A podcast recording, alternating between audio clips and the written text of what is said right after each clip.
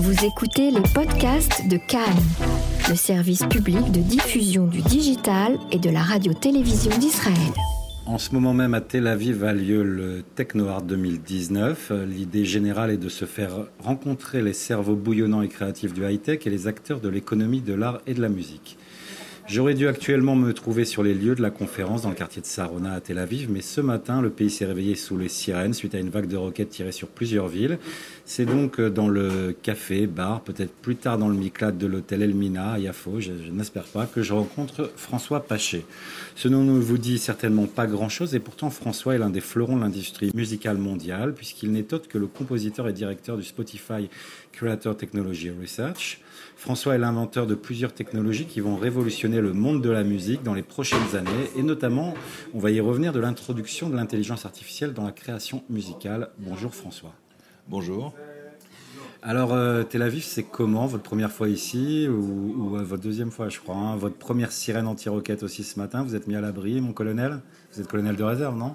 Oui, oui. Bah, trouve cet endroit très sympathique. Euh, les gens sont dynamiques, euh, jeunes, euh, intéressés. Euh, TechnoArt, c'est aussi une manière de se faire rencontrer les, les, jeunes startups et les gens qui aussi ont plein d'idées avec des possibles investisseurs et tout ça, c'est très bien, c'est très dynamique, c'est formidable.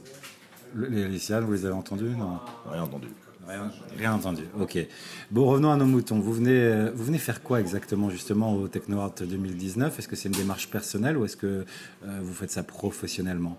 Non, c'est professionnel. C'était dans, ça m'intéresse de savoir ce qui se passait en Israël dans, dans ce domaine. Puis d'ailleurs, j'ai rencontré plein de gens qui font beaucoup de choses intéressantes. A aussi des centres de recherche. Il y a des, il y a tout un tas de, il y a tout un écosystème, disons, qui s'intéresse à la technologie et à la musique. Donc euh, je voulais savoir, oui, à quoi pensent les gens, ce qui les intéresse, ce qui les motive, euh, quelles sont les idées euh, du moment vues de, ce point de vue, de ce pays qui est quand même bah, petit en taille mais important.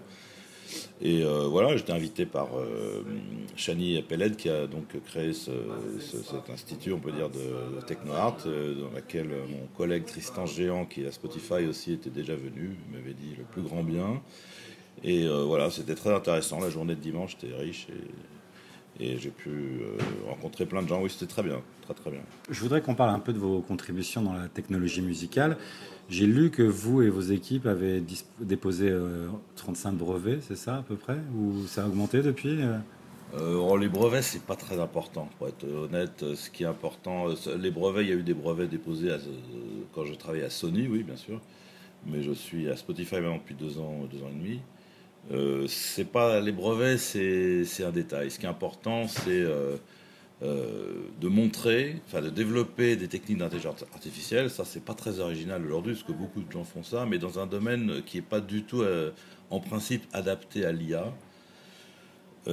ni au domaine créatif, parce que l'IA, enfin ce qu'on appelle l'IA aujourd'hui, c'est surtout le machine learning. Pour que ça fonctionne, il faut avoir des problèmes, comme on, comme on dit, bien posés. Or, la musique et les arts en général, c'est par définition des problèmes mal posés, au sens où on ne sait pas dire ce que c'est qu'une jolie chanson, un bon texte, un roman intéressant, tout ça, il n'y a pas de fonction d'évaluation. Donc il n'y a pas de fonction, on ne voit pas très bien ce qu'on pourrait apprendre.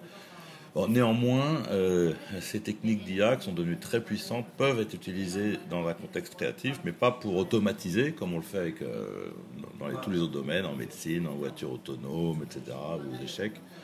Euh, mais pour faire des outils euh, qui donnent des idées, euh, qui, qui assistent la création, même si le mot création est un mot aussi ambigu. Donc c'est ça qui m'intéresse. Et notre tâche, c'est pas pas tellement de faire des brevets ou des papiers, même si ça peut être important, c'est de montrer que cette idée d'utiliser l'IA pour, l'assistance à la création est intéressante, c'est-à-dire donne des résultats intéressants. J'ai vu, j'ai lu que vous aviez quand même créé des des choses qui euh, quand même changent radicalement par l'introduction de l'intelligence artificielle la manière de concevoir aujourd'hui la création musicale. Oui, c'est ce que j'aimerais, c'est un peu le fantasme de tout chercheur, c'est d'avoir de l'impact dans le monde et pas uniquement dans sa communauté. Euh, oui, on a fait à Sony, il y a eu beaucoup de, de projets qui étaient, je pense, assez en avance sur, leur, euh, sur l'époque. On était, je crois, les premiers à s'intéresser aux playlists. Alors aujourd'hui, ça peut paraître ridicule, mais à l'époque, le mot n'existait pas, en, fin des années 90 à s'intéresser aux playlists, ça veut dire développer des techniques d'algorithmes pour fabriquer les playlists automatiquement, par exemple. Mais on a fait plein plein d'autres choses. Euh, on a été, je crois, les premiers à faire un browser musical où on pouvait être, chercher les, les, chansons titre par titre, ce qui paraît complètement évident aujourd'hui. À l'époque, c'était hérétique. Quand vous dites à l'époque, c'est-à-dire Bah, c'était au début des années 2000. Ah oui, on était au début vraiment de la démocratisation Internet. Bah, disons, le concept qu'on pouvait, euh, l'idée que les gens pouvaient chercher un titre indépendamment de l'album, c'était hérétique pour l'industrie de la musique. Parce qu'en l'industrie de la musique, il n'y avait pas de titre, il y avait des albums. Mmh. Euh, et euh, donc on a été les, premiers à s'intéresser à ça et à, justement développer des techniques pour faire ça, et en particulier les techniques de recherche par similarité audio qui maintenant sont euh, devenues assez standards. Au fond, le concept d'album, il a explosé avec la numérisation. Je ne sais pas si c'est bien ou si c'est mal, mais enfin c'est comme ça. Mais on a fait aussi beaucoup de choses qui n'ont rien donné ou qui étaient complètement iconoclastes. on m'a rappelé l'autre jour, quelqu'un m'a rappelé que j'en avait fait un, tout un travail sur, euh, disons, la modélisation d'interaction avec les animaux. On voulait faire des jeux vidéo pour les animaux. C'est-à-dire? Bah, Pour les chiens, pour les canaris, parce que vous voyez, vous avez un, chien chez vous, vous partez en vacances, ou la journée il s'ennuie. Bah, On s'était intéressé à des trucs comme ça. Comment attirer l'attention d'un animal? Euh, et on avait fait des travaux intéressants en collaboration à l'époque avec des éthologues, des gens qui sont spécialistes justement des, animaux, des, canaris en l'occurrence. Il y avait des problématiques très très intéressantes. Ça, n'a pas forcément donné encore euh, des résultats. Donc, euh, vous savez, la recherche, on fait des trucs, et puis des fois ça donne des choses, des fois ça donne pas. En fait, ça donne très rarement, des, ça a très rarement un impact. Mais c'est vrai qu'en musique, là, il y a eu des choses qui ont eu beaucoup d'impact. Là, justement, pour, pour recadrer sur, vraiment sur les créations que vous avez fait dans l'univers musical et l'intelligence artificielle, il y en a quelques-unes quand même qui risquent à un moment ou à un autre de changer vraiment le, visage de, de la production et la création. Oui, bah, il y a des choses qu'on a faites oui, qui ont eu de l'impact. Encore une fois, j'ai un son playlist. Aujourd'hui, c'est comme, on dit commonplace, c'est standard, la recherche par similarité audio.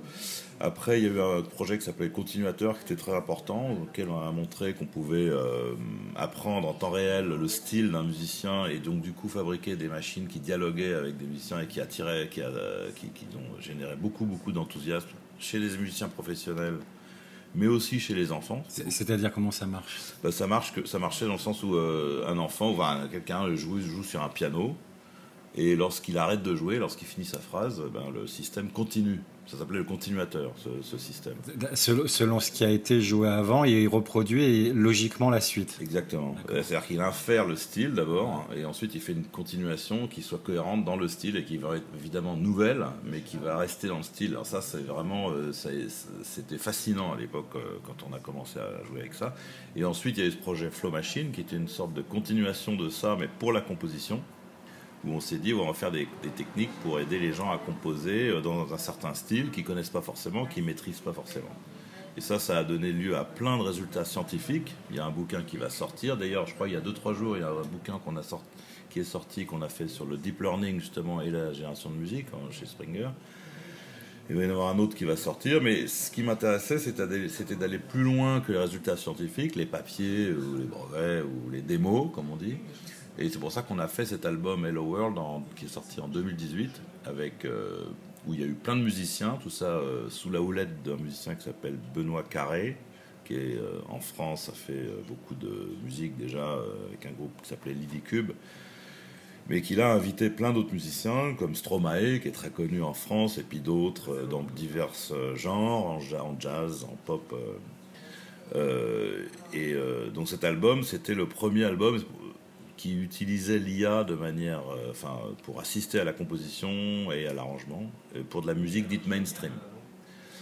Euh, donc c'était quelque chose d'important pour nous, c'était la, la, disons l'achèvement de ce projet et la preuve, je pense, qu'on pouvait, euh, avec l'IA, générer, aider des musiciens, des vrais musiciens, à faire de la musique intéressante. Mais alors justement, là, par rapport à cet album Hello World, euh, moi, c'est ce qui m'a interpellé, surtout quand, quand j'ai vu euh, que vous étiez à Tel Aviv, parce que j'ai lu sur cet album qu'il avait été quand même vu plus de 12 millions de fois sur YouTube, qu'il avait été même salué par la critique, même, je cite la BBC, l'a qualifié de premier, premier bon album de robot au monde.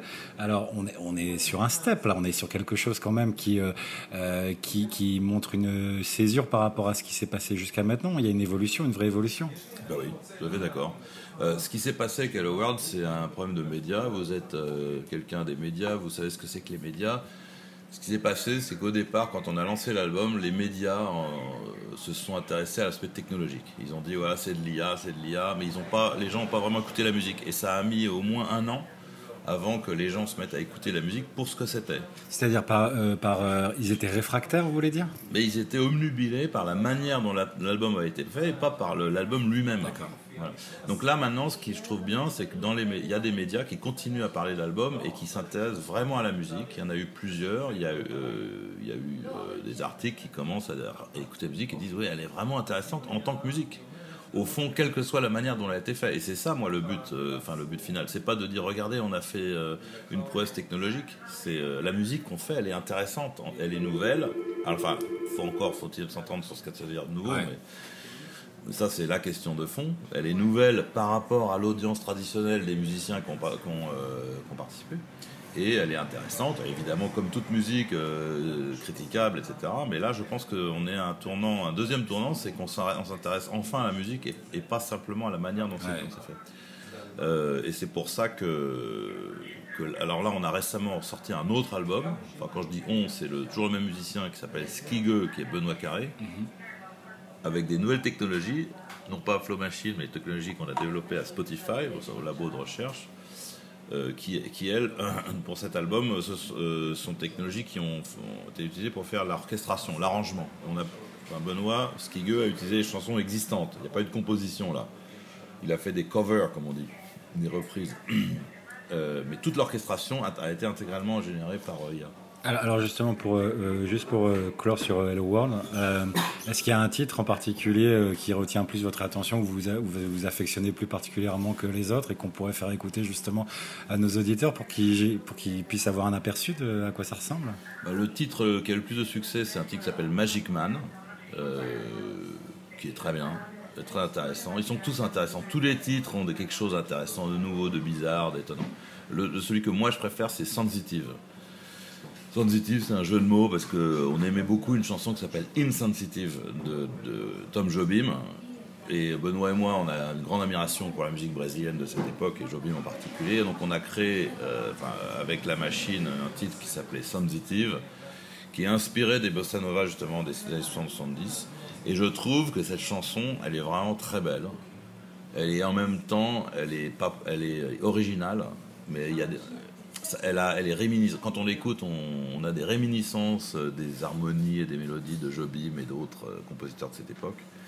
Et je trouve qu'en même temps, elle est très originale parce qu'elle a été orchestrée et arrangée dans un style qui n'est pas du tout le style des de la bossa nova. Et je trouve que c'est une chanson qui est vraiment très très belle. Bon, on va l'écouter alors tout de suite et on revient après.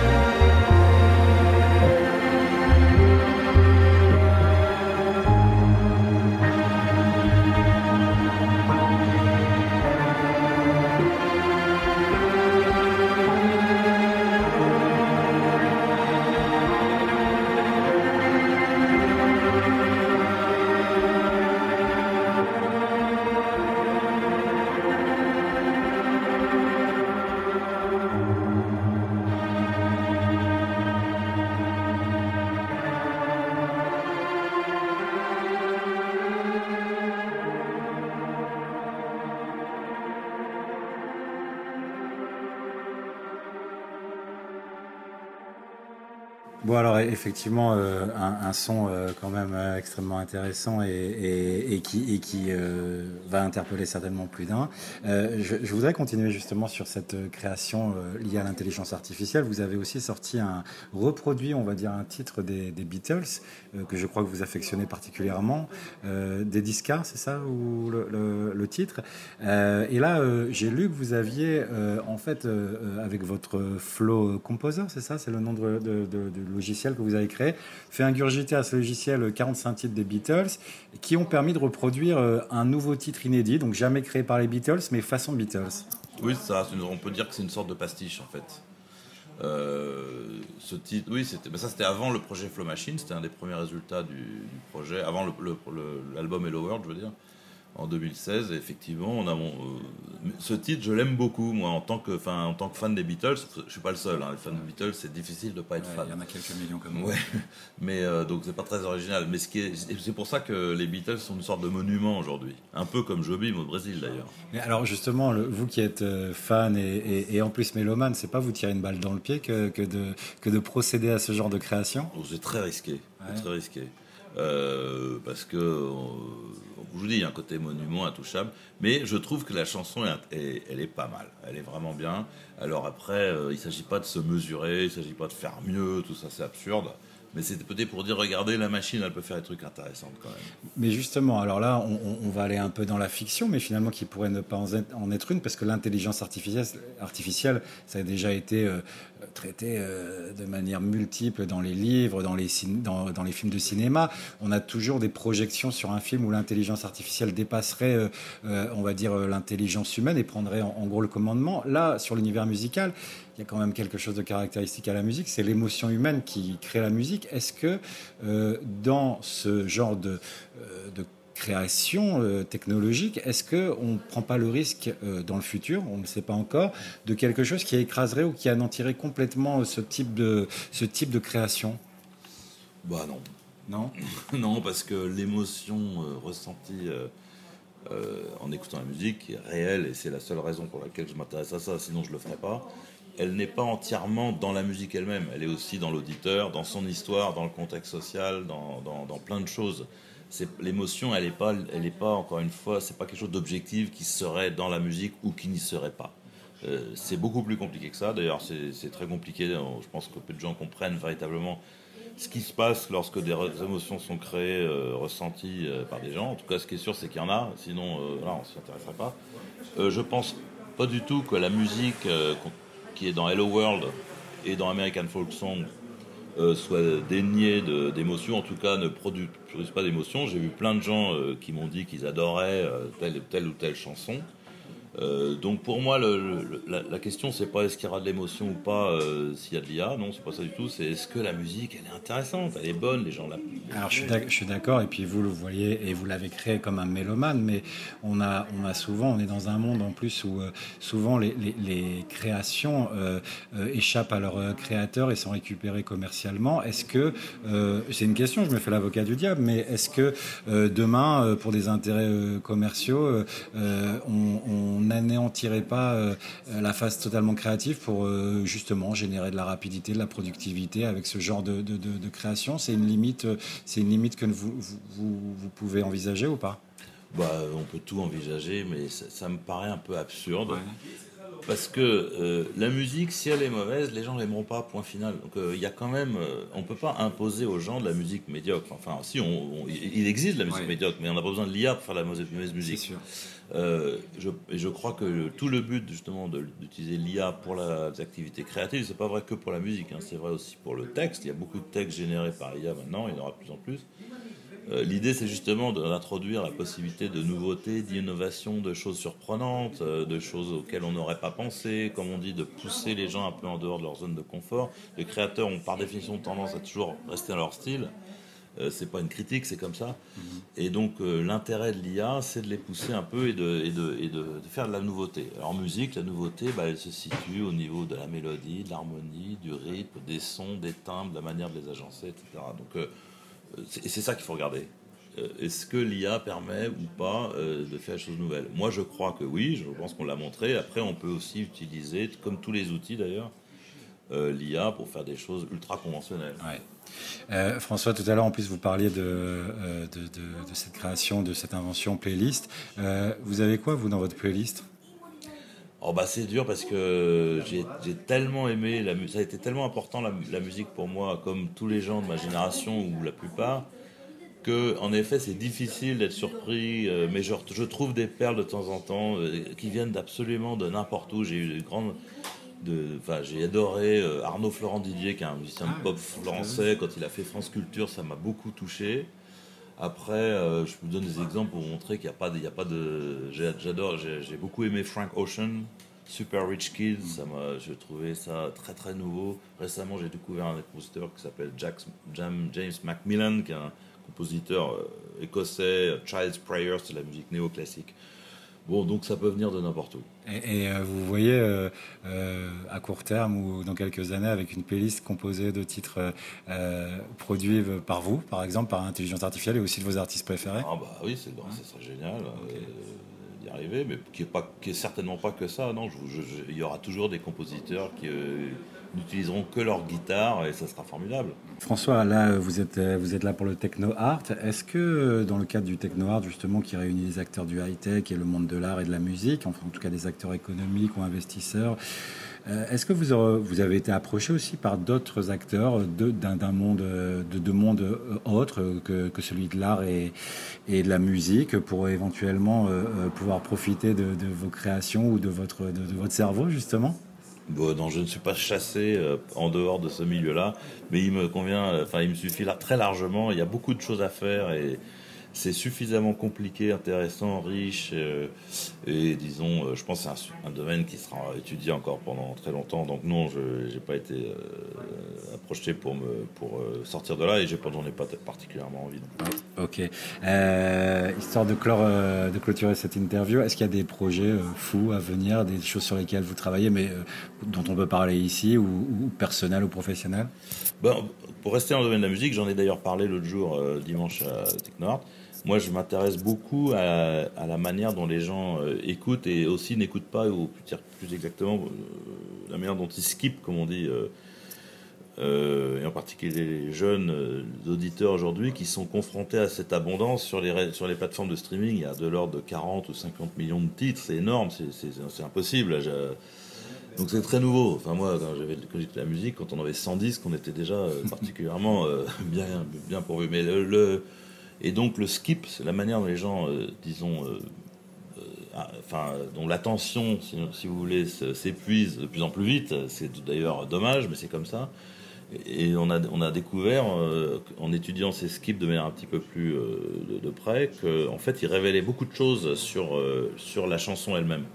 Et je, on s'est intéressé à ça, comment utiliser ces données qui sont extrêmement intéressantes, en fait, pour les musiciens eux-mêmes euh, pour aider justement à la composition. Euh, non pas pour manipuler, comme ça peut être euh, dit, je, suis musicien, je ne cherche pas à manipuler, je cherche à faire des choses qui plaisent, qui me plaisent à moi d'ailleurs en premier, puis aux autres.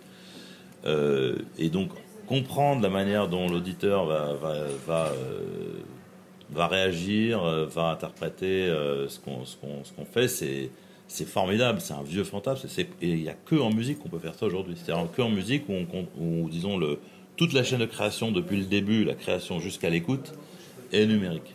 Mais l'idée, c'est quoi? C'est de retenir l'auditeur en redonnant à l'artiste euh, une voix pour euh, justement que l'auditeur écoute plus euh, jusqu'à la fin? Oui, mais retenir, non, parce que de toute façon, l'auditeur, on va pas pouvoir le retenir plus que ce qu'il voudra, mais par exemple, souvent en musique, il y a un moment où on, vise quelque chose d'intéressant, une surprise par exemple, mélodique, harmonique, timbrale, enfin, peu importe. Et souvent, il faut la préparer. C'est-à-dire, on ne peut pas juste arriver avec un truc intéressant. Non, il faut préparer. Et la préparation, c'est très difficile de savoir à quel moment, effectivement, euh, euh, l'auditeur va lâcher.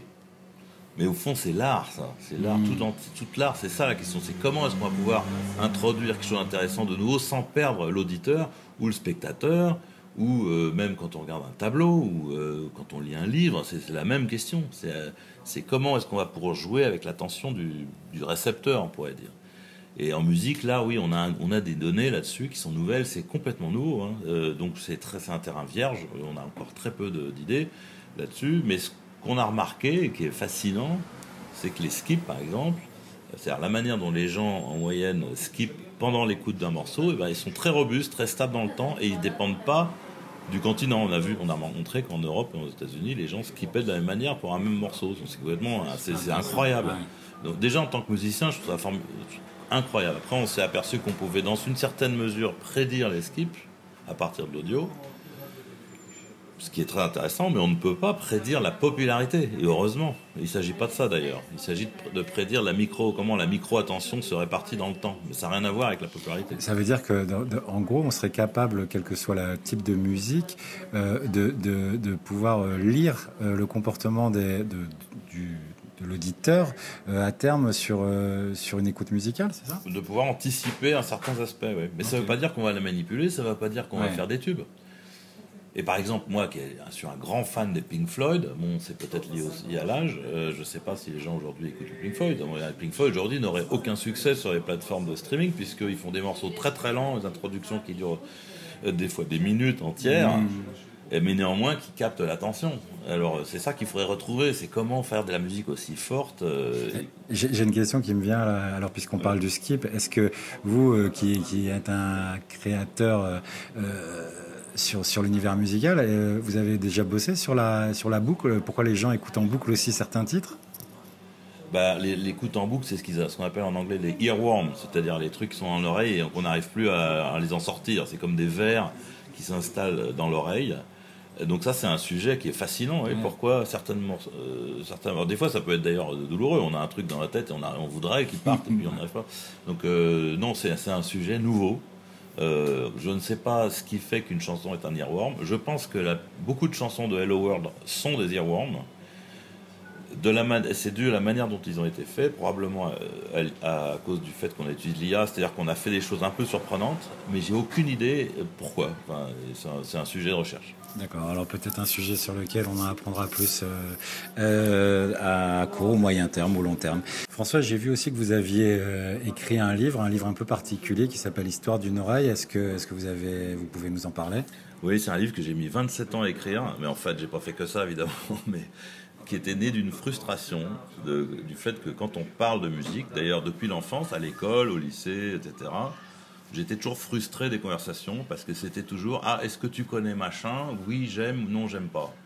Donc la conversation musicale se réduisait à, une comparaison de catalogue. Et euh, pour moi, c'était plus compliqué. Et euh, par exemple, si on, me demande Oui, est-ce que tu aimes cette chanson de Bob Dylan? Je prends un exemple au hasard. Eh ben, je ne peux pas répondre par oui ou par non. Il faut que j'active tout un réseau d'émotions qui, des fois, remontent jusqu'à l'enfance pour expliquer ce que je ressens à l'écoute de telle ou telle chanson. Et cette histoire-là, elle n'avait jamais été racontée. J'ai acheté beaucoup de livres sur la musique. Chez moi, j'en ai des milliers.